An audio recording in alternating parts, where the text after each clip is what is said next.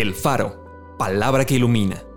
Porciones selectas de la Biblia acomodados como variados y sabrosos alimentos para el espíritu y el alma.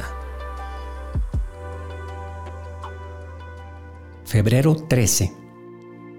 Sobre la figura del trono había una semejanza que parecía de hombre sentado en él. Jesucristo, hombre, hecho semejante a los hombres y estando en la condición de hombre. Así que por cuanto los hijos participaron de carne y sangre, Él también participó de lo mismo. Yo soy el que vivo y estuve muerto, mas he aquí que vivo por los siglos de los siglos.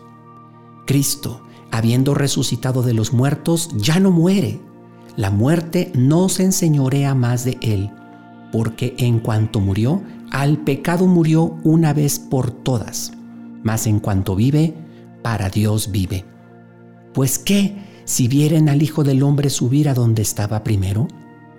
Resucitándole de los muertos y sentándole a su diestra en los lugares celestiales, porque en él habita corporalmente toda la plenitud de la deidad.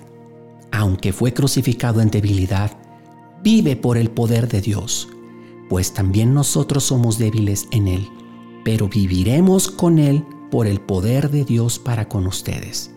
Acompáñame a darle gracias al Señor. Señor Jesús, te damos gracias porque te hiciste hombre como nosotros.